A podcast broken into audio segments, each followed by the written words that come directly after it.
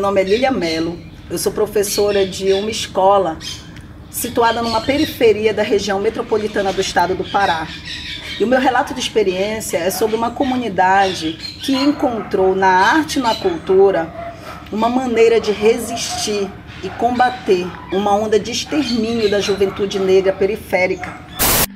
Essa fala da Nília foi feita para um vídeo em que ela se apresentava para os jurados do Prêmio Professores do Brasil, que era um dos principais prêmios de educação no país. Não sei se você percebeu, mas ali ela falava de extermínio de jovens. Isso não era uma figura de linguagem. A professora perdeu dois dos seus estudantes assassinados em chacinas em Belém. A professora criou projetos para ajudar seus estudantes a enfrentar essa violência na periferia da cidade. São projetos que envolviam muita arte, muita cultura. Foi com esses projetos que ela venceu o prêmio do MEC, em que ela concorria com mais de 4 mil participantes. Nesse episódio do Folha na Sala, a gente vai apresentar professores que receberam algumas das principais premiações de educação no Brasil. A gente também vai contar o que muda numa escola quando o professor recebe esse reconhecimento. Eu sou Ricardo Ampudio. E eu sou Fábio Takahashi.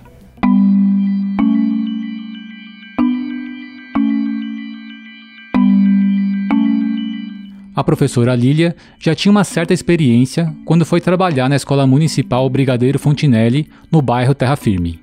Para sua família, aquilo não era nada bom. A própria professora Lília conta por quê. O bairro da Terra Firme, ele é um bairro construído de costa para um rio chamado Rio do Conduba, por isso estrategicamente é um ponto de conflito muito grande entre policiais milicianos o tráfico, porque é por esse rio que chega, as drogas chegam por esse por esse canal. Para mídia tradicional é um bairro de zona vermelha, em que a juventude negra periférica é limitada a meramente alvo do extermínio mas é um bairro que tem um histórico de resistência e de atuação política por conta dos seus coletivos culturais muito grande. Ela chegou na escola em 2008. Apesar da má fama do lugar, ela até que gostou dali. Tinha uma produção cultural bacana, gostava das cores do bairro. Mas em novembro de 2014, ela finalmente se deparou com a tão falada violência no bairro. Uma chacina na região deixou 10 mortos. Ao que parece, foi uma vingança depois da morte de um PM num bairro vizinho. Essa primeira chacina, ela acontece em novembro de 2014. Eu já morava no bairro mas eu, eu era recém-morada no bairro e eu ainda tinha é, um hábito muito grande de ficar indo para cremação, que é o bairro vizinho onde eu morava antes. E nessa noite que aconteceu a chacina, eu estava na cremação tentando voltar para o bairro da Terra Firme e comecei a receber essas mensagens dizendo que eu não poderia passar para o bairro da Terra Firme porque estava tendo uma operação e que eu não conseguiria chegar no bairro. Como eu nunca tinha passado por uma chacina assim, tão de perto, eu não ouvi essas mensagens e não, não segui as orientações. Eu simplesmente disse, eu vou voltar e, e peguei o carro, coloquei meus filhos dentro e disse que ia voltar. Só que aí as avenidas, as ruas que eu tentava entrar, eu sempre me deparava com corpos, né? Sempre tinha um corpo, sempre tinha, estava interditado, tinham pessoas é, é, desesperadas. E aí foi quando caiu a ficha, né? Eu tentei voltar por um outro bairro, que é o, o, o Marco, que faz divisa com a Terra Firme por um outro ângulo. E aí foi quando, no meio de uma numa rua, eu me vi entre carros, motos, pessoas e os meus filhos atrás. Eu senti muito medo de, de perder meus filhos naquele momento. E foi quando eu vim saber o que era toque de recolher, foi quando eu percebi que o, os meus alunos eram vítimas de tudo isso. Uma das vítimas era Eduardo, aluno da escola. Dona Maria não esquece aquela noite violenta. Ela viu os criminosos chegarem de moto, encapuzados, e ouviu os tiros que atingiram Eduardo Felipe. O neto de Dona Maria tinha 16 anos. Eu sinto muito, muita falta do meu neto, porque era, ele era meu companheiro. Para onde eu ia, ele estava comigo. E muitas vezes eu pergunto, por que, que fizeram isso com meu filho? A situação perturbou a professora. Foi quando eu procurei mudar o tema. Antes eu trabalhava com lendas amazônicas e eu passei a trabalhar com a questão do extermínio.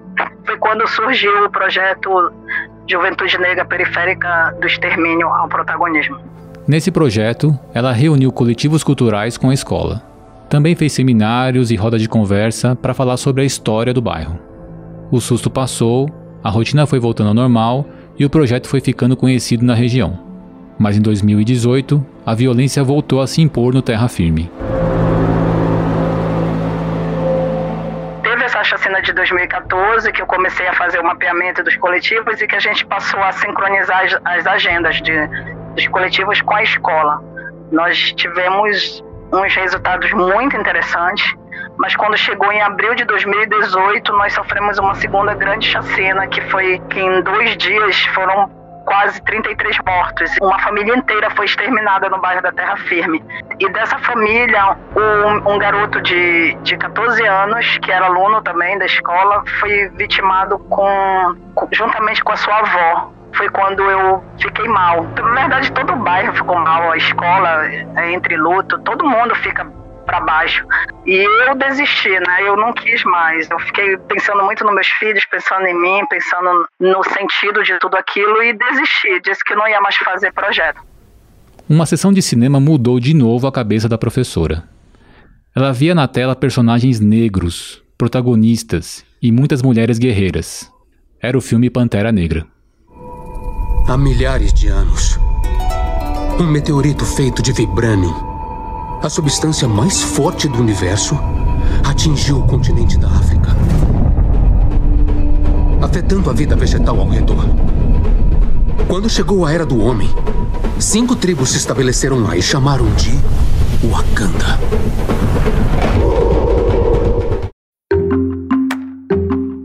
Seus alunos tinham que ver aquilo. A Lilia mobilizou a escola e levou 400 alunos para o filme. Muitos deles nunca tinham ido ao cinema. Aquele movimento chamou a atenção da imprensa local.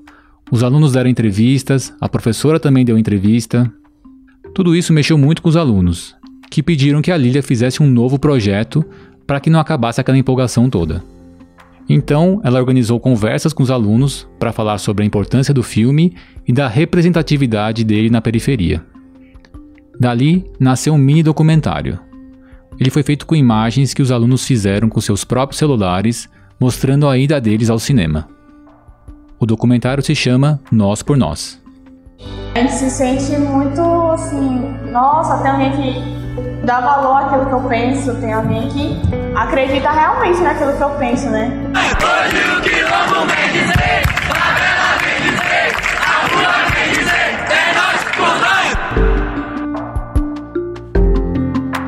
Lilia escreveu o filme num edital e venceu. Os alunos voltaram ao cinema, mas desta vez para assistir ao próprio filme. Foi o relato desse projeto todo que rendeu a Lilia o prêmio do MEC. Mas aí veio outra tragédia. Quando eu estava em Brasília recebendo essa premiação lá da, da medalha de honra ao mérito educativo, eles me ligaram na noite da premiação, me falando que um deles tinha se suicidado. E esse menino é o Eric, né, um aluno nosso do nono ano, e eu fiquei triste pra caramba porque ele pertencia, né, às ações, estava sempre por ali, eu acho que considerava uma pessoa até alegre. E aí foi quando eu disse para eles assim, ó, a gente vai parar tudo isso aqui que a gente está fazendo e vai começar agora a entender o porquê que vocês estão se matando, porque antes matavam vocês, né?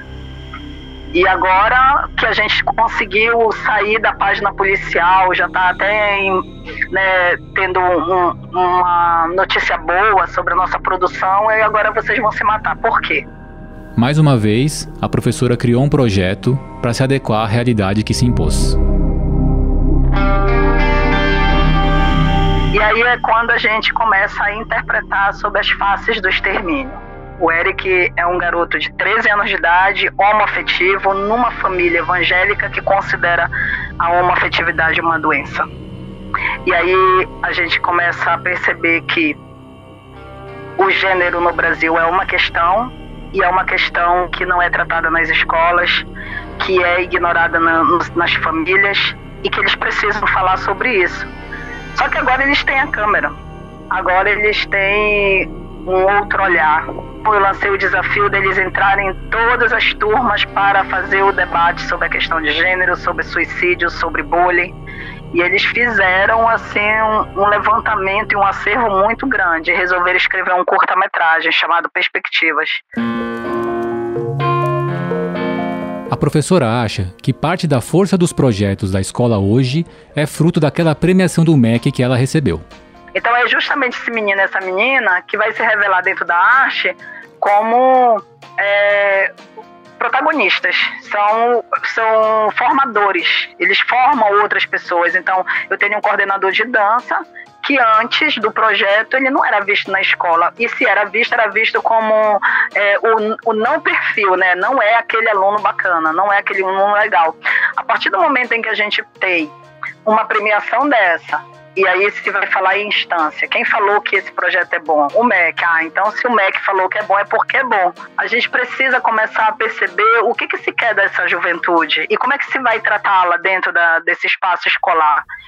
Uma notícia triste para os professores do Brasil é que o prêmio do MEC foi suspenso neste ano. Quem entra no site se depara com a mensagem dizendo que o prêmio só volta em 2020 para se adequar à Base Nacional Curricular Comum. Lilia não gostou nada dessa história. Perguntares, e os teus alunos, nós estamos hoje com 68 alunos dentro do projeto. Aí perguntares assim, desses 68 alunos, quantos têm um bom rendimento? Eu vou te perguntar o que é ter um bom rendimento. Porque se ter bom rendimento para ti é tu fechares na nota 10, eu posso te dizer que nem todos conseguem nota 10. Mas se tu acreditares que a educação é um instrumento que vai transformar a tua vida e vai ressignificar a tua história, eu tenho muitos casos de meninos que estavam no álcool perdido e que não voltavam para a escola e que hoje não, não consomem mais, não tem problema com álcool e hoje são verdadeiros coordenadores e multiplicadores desse trabalho. Então, para mim, um garoto que tem essa evolução e muda essa relação com o espaço escolar e acredita que através dessa arte ele vai conseguir ingressar numa universidade, vai conseguir concluir um nível superior, para mim isso é uma evolução e tanto que nem sempre vai estar tá sendo valorizado pelo coeficiente de rendimento, aquela nota ali específica. Esse é um debate que a gente precisa fazer.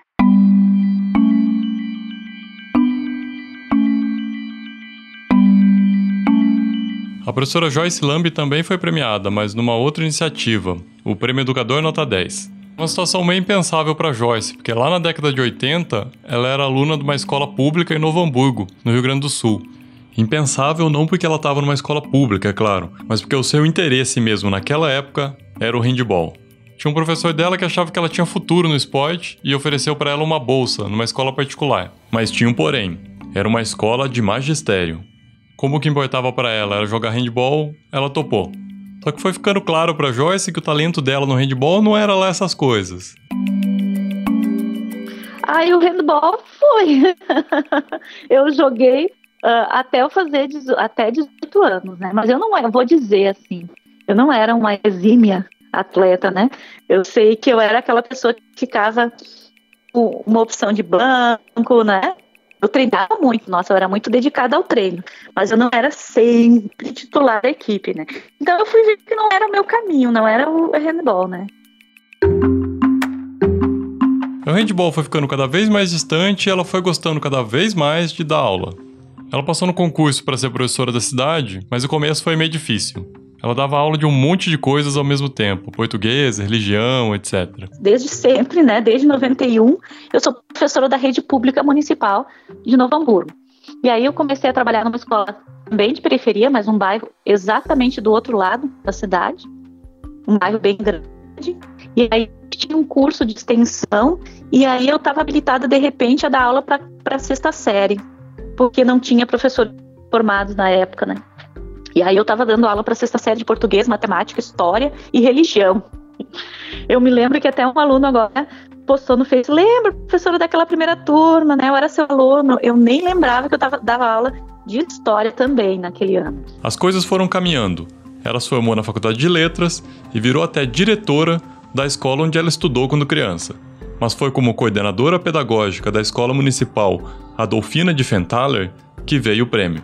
Um prêmio real, o de Educador Nota 10 de 2019, um evento organizado pela Fundação Victor Tivita. A professora Joyce ficou famosa, tá dando um monte de entrevista para falar da escola, que hoje é referência na região, mas a vida ali já foi bem diferente. Para quem não conhece Novo Hamburgo, a cidade tem uns 240 mil habitantes, algumas indústrias e fica ali a uns 40 quilômetros de Porto Alegre, que é a capital do Rio Grande do Sul. Aqui a escola é num bairro uh, da periferia da cidade, né? É um, tem uma é um bairro assim separado geograficamente do resto da cidade porque tem uma rodovia que cruza, né? Então a gente fica do outro lado da rodovia, encostado no morro. A Joyce chegou na escola em 2012 e a situação era feia. 14% dos alunos eram repetentes e estavam fora da idade correta para sua série.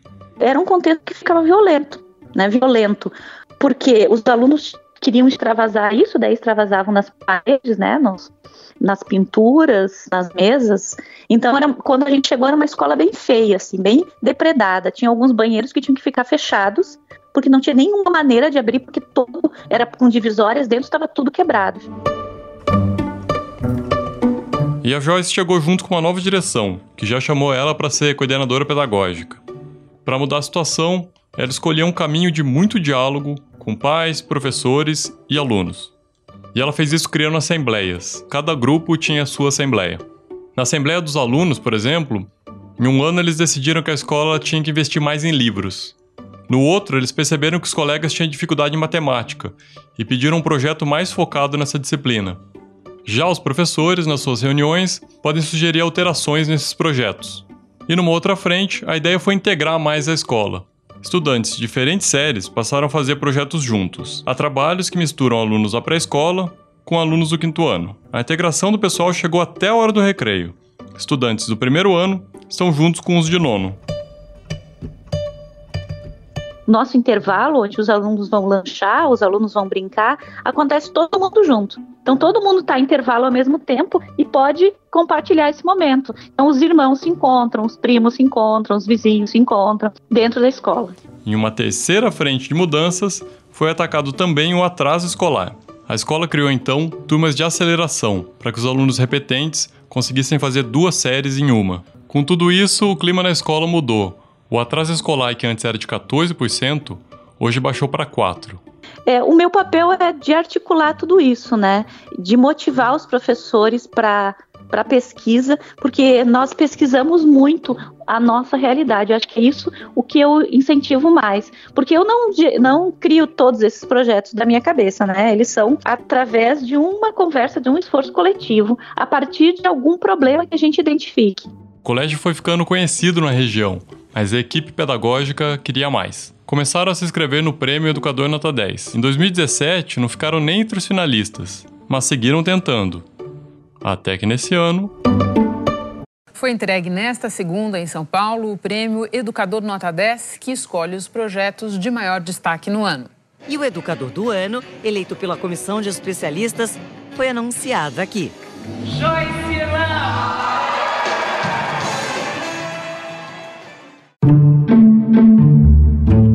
escrever o projeto ele permite que esse projeto seja uh, tenha visibilidade no Brasil, né, e possa servir de exemplo para a escola.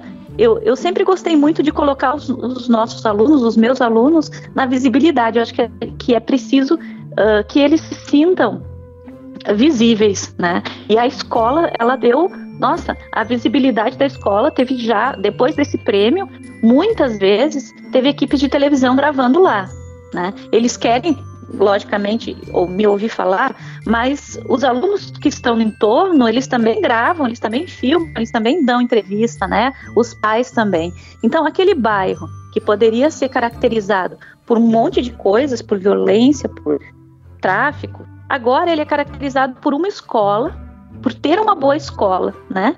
Por ter uma escola que pode ser uma das melhores do Brasil. E isso isso dá uma autoestima muito, muito grande para aqueles alunos que, que, que estudam lá, né? Para os professores e para todo mundo. Me chama a atenção que as duas professoras que ganharam prêmios eh, não ganharam prêmios por causa de ações mirabolantes que exigiam muito dinheiro. Isso me lembra o nosso primeiro episódio sobre como diminuir a violência e a indisciplina escolar. Os professores que a gente entrevistou também falaram sobre medidas até simples, como dar mais voz aos estudantes e aos professores. Tá parecendo que tem um caminho por aí, hein? Esse foi o Folha na Sala, podcast para professores da Folha em parceria com o Itaú Social. Lançamos nossos episódios todas as terças-feiras, às seis da manhã, no site da Folha e em todos os aplicativos de podcast. Nesse episódio, usamos áudios do Mac, TV Globo e da Marvel. A edição de som foi de Stefano Macarini. Até a próxima terça. Tchau! Para tecer uma educação de qualidade é preciso entrelaçar bons fios. O Polo, ambiente de formação do Itaú Social, valoriza os saberes, o diálogo e a troca de experiências. Conheça mais sobre o Polo em polo.org.br. Itaú Social.